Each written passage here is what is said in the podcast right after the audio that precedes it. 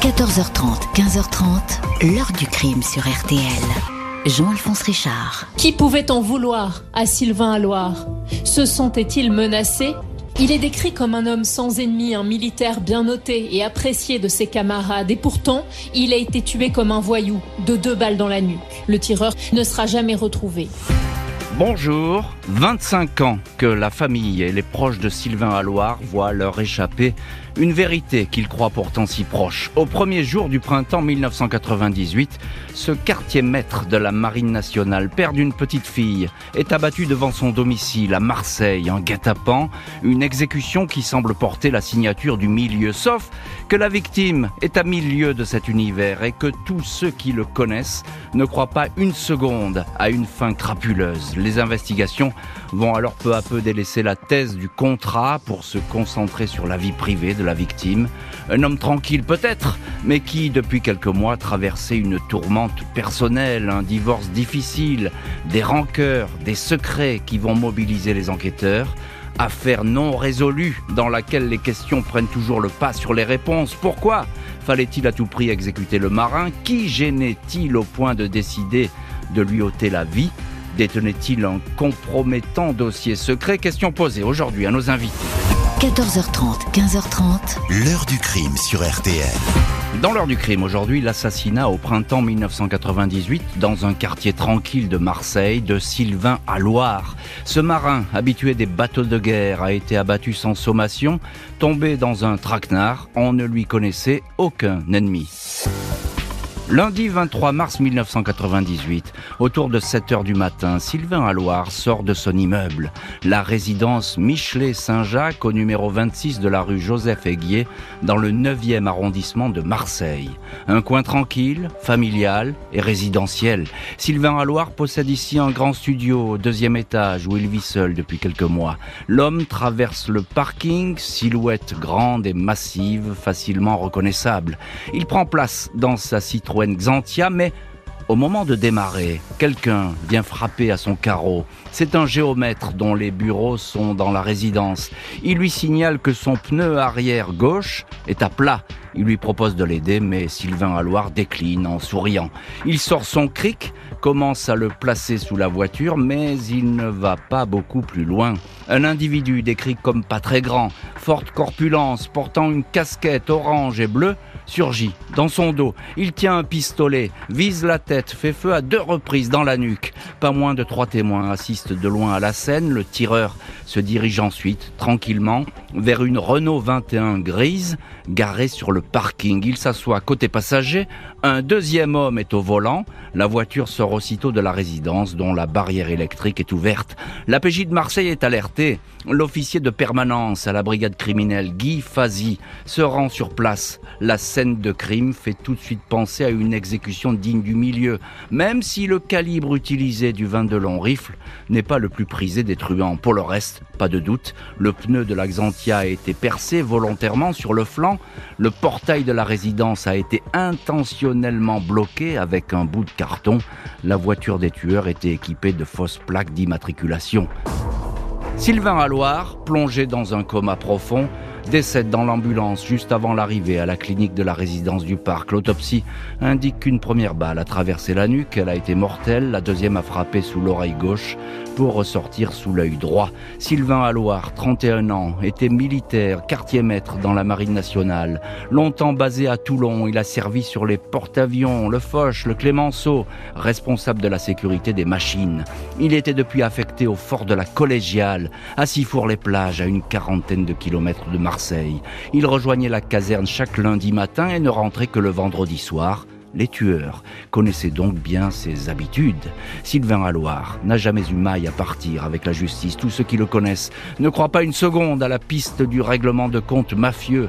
La police interroge les militaires avec qui il travaillait. Il est décrit comme un garçon plutôt bon enfant, convivial lors des longues missions en mer mais très rigoureux, voire rigide en matière de commandement. Il avait eu une très vive altercation avec un autre marin, quelques menaces avaient fusé. Le marin en question est interrogé, rapidement mis hors de cause. Les enquêteurs apprennent que Sylvain Alloire était dans une situation matrimoniale compliqué. En août 1996, après un an de mariage, il avait quitté le domicile familial où il vivait avec son épouse, Catherine C., et leur fille pour habiter seul à Marseille. En février 1997, il avait engagé une procédure de divorce. Les relations dans le couple n'avaient depuis cessé de se détériorer. La garde de l'enfant était disputée de part et d'autre, la conciliation impossible. Après la mort de Sylvain, l'ex-épouse communique aux policiers une lettre parvenue par erreur chez elle, celle d'une certaine Rosita, une maîtresse mauricienne de Sylvain. La jeune femme se plaint d'avoir été abandonnée, elle tient des propos agressifs, profère même des menaces de mort. Rosita est entendue, elle raconte qu'elle s'était depuis réconciliée avec Sylvain. Elle est exclue de la liste des suspects. La brouille familiale reste une hypothèse, elle va retenir l'attention soutenue des enquêteurs. Sylvain Alloire n'avait que 31 ans, il était en parfaite santé, ne manquait pas de projet professionnel. Huit mois avant sa mort, il a pourtant rédigé son testament. Des dernières volontés qui parviennent dans les mains des enquêteurs, elles sont sans équivoque. Le marin insiste pour que son épouse, avec qui il est alors en instance de divorce, n'hérite d'aucun de ses biens. En aucun cas sa femme ne doit pouvoir bénéficier de quoi que ce soit, insiste-t-il. Des témoignages indiquent qu'après son départ de la maison familiale, Sylvain s'est mis à dos son épouse, mais aussi toute sa belle famille de riches commerçants, des notables connus dans la région et installés non loin d'Aix-en-Provence. Pour eux, le militaire n'était plus qu'un coureur de jupons porté sur la bouteille, plus enclin à faire la fête dans les bars de Toulon que de s'occuper de sa famille. Quelques mois avant d'être tué, Sylvain Alloire s'est plaint à des proches d'être espionné, suivi. Il va identifier la voiture qui lui emboîte souvent le pas comme celle d'un détective privé embauché par son épouse afin de vérifier ses fréquentations. Le 5 mars 98, soit un an avant le règlement de compte, Sylvain Alloire a vu son appartement visité. Il était absent de Marseille. Il a été appelé vers 22 heures par une voisine qui lui a signalé de la lumière chez lui. La voisine dit être allée voir sur place un homme qu'elle n'a pas pu voir, lui a dit à travers la porte de ne pas s'inquiéter. Elle a aperçu ensuite un couple sortir de l'appartement, mais le couloir était éteint. Elle n'a pas pu distinguer leur visage. 24 novembre 98, huit mois après l'assassinat, l'épouse de Sylvain Alloire un très proche ami à elle, et sa mère sont placés en garde à vue. Les policiers veulent éclaircir les mauvaises relations supposées du couple. Catherine C. est interrogée sur la fameuse visite nocturne de l'appartement de Marseille. Elle dément y être allée. Elle n'est pas la femme qui aurait été aperçue par la voisine. La serrure de la porte n'a pas été forcée. L'épouse nie avoir disposé d'une clé ou de s'en être procuré une, mais face aux découvertes des policiers, elle finit par reconnaître avoir fait refabriquer la fameuse clé. Son ami proche, un homme déjà connu de la justice pour des délits mineurs, est interrogé sur son emploi du temps le jour du crime. Physiquement, il pourrait ressembler à l'homme à la casquette qui a tiré sur le militaire, mais il a un alibi. Il n'était pas à Marseille ce jour-là. Il aidait une de ses relations, un pisciniste, sur un chantier de la région. La garde à vue semble aller bon train, mais elle s'interrompt brutalement au bout de 36 heures. La juge Chantal Godino estime que les charges sont insuffisantes, tout le monde est libéré, aucune poursuite. 8 novembre 2006, un non-lieu est délivré aux grandes dames de la famille de Sylvain Alloire. Les recherches et les vérifications s'arrêtent du jour au lendemain.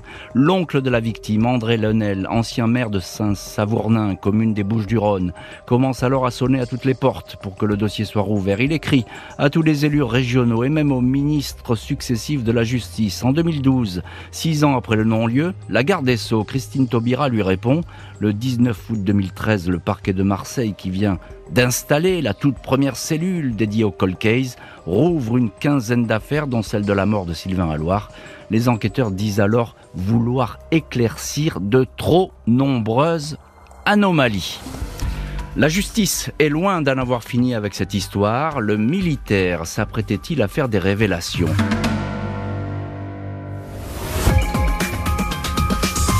Ça fait des années que nous nous battons pour ça. Voilà. Ça fait 25 ans. On écrit, on écrit, on, dit, euh, on va, on va faire. Et on fait, mais il n'y a rien qui sort. Retour aujourd'hui dans l'heure du crime sur l'assassinat de Sylvain Alloire. Deux balles dans la tête pour ce militaire de carrière à Marseille au printemps 98. La piste d'un différent avec l'ex-épouse a été explorée, dossier fermé puis rouvert sous la pression de la famille de la victime. Les enquêteurs interrogent l'entourage et les amis de Sylvain Alloire. Ce dernier ne leur cachait pas le climat de défiance régnant dans son couple depuis son intention de divorcer. À quelques proches, il avait ainsi confié détenir un dossier concernant sa belle famille, des documents qui auraient pu la compromettre, la gêner, notamment au sujet de questions financières. S'agissait-il de possibles malversations ou d'opérations illégales? Un collègue militaire, Sylvain Alloire, va même indiquer que ce dossier est entreposé dans ses affaires à l'Arsenal, à Toulon, mais aucun document sensible ne va être retrouvé, pas plus à l'Arsenal que dans l'appartement de Marseille. Les policiers vont se demander si la visite nocturne dans le studio du deuxième étage n'était pas destinée à mettre la main sur le fameux dossier. Ce soir-là, rien n'a été emporté dans l'appartement. Sylvain Alloire aurait-il déclenché la colère de certaines personnes qui craignaient d'être dénoncées pour tel ou tel fait ou mises en cause dans un quelconque scandale au point de vouloir l'éliminer? Le marin aurait-il tout simplement bluffé ou fanfaronné? Impossible de le savoir. De nouvelles auditions vont viser les témoins principaux, notamment l'ami proche de l'épouse, chez qui une perquisition est organisée. Une carabine 22 long rifle est saisie, arme sans aucun lien avec le crime. Les investigations vont peu à peu baisser d'intensité, ne plus progresser. L'oncle du militaire André Lenel affirme dans le journal La Provence que la famille est en droit de savoir. On veut étouffer cette affaire, affirme-t-il. À ce jour, aucune réponse n'a été apportée. Les parquets d'Aix et de Marseille se renvoient la balle. On ne sait plus quoi faire, mais je continue. Enquête toujours menacée par la prescription ou tout simplement l'inertie, mais que la famille va porter à bout de bras. La famille de Sylvain Alloire a tout mis en œuvre pour relancer année après année les investigations. En 2017, la justice sollicite les gendarmes pour que le dossier soit soumis à leur puissant logiciel d'analyse criminelle baptisé Anacrim. Ce système permet de rapprocher des dizaines de données afin de pouvoir les comparer en un temps record. Les experts mettent ainsi en évidence plusieurs contradictions dans les déclarations de la belle famille, fragilisent certains alibis, insuffisants toutefois pour déclencher de nouvelles poursuites ou des mises en examen. Depuis, c'est le silence total, déplore en mars 2020 André Lenel, l'oncle de Sylvain. Le parquet de Marseille m'a juste envoyé un courrier il y a plus de huit mois. Cela a fait naître l'espoir, mais depuis, nous n'avons plus de nouvelles, déplore-t-il dans le journal Le Parisien. Le dossier à Loire n'a plus été refermé. Il doit prendre le chemin du pôle judiciaire des Colcays à Nanterre. Une nouvelle équipe de juges et d'enquêteurs pourrait donc reprendre toute la procédure, une relecture qui devrait entraîner de nouvelles vérifications et sans doute de nouvelles auditions de témoins 25 ans après les faits. L'affaire pourrait-elle ainsi trouver un nouveau souffle? Un ultime espoir pour les proches du militaire, usé par un si long combat, ce pôle des Colcays. Les proches de Sylvain Alloire, mais aussi les anciens enquêteurs de la PJ marseillaise, espèrent, 25 ans après le crime, obtenir des réponses à leurs questions. La piste familiale n'a pas été assez fouillée, certaines gardes à vue ont été levées trop vite, avait reconnu dès 2017 un enquêteur dans le journal La Provence. À l'époque, la famille du militaire, en premier lieu son oncle, et sa mère, Arlette Alloire, décédée en 2019, étaient pleinement mobilisés pour faire avancer les choses. Sa maman attendait la vérité, elle voulait savoir, mais elle est morte avant, sans savoir qui avait tiré dans la tête de son fils et pourquoi, dit un proche. Dans cette affaire, la justice a toujours eu le sentiment que la lumière n'était pas loin. Il y a du travail, mais on ne désespère pas, ont souvent répété les magistrats en charge du dossier.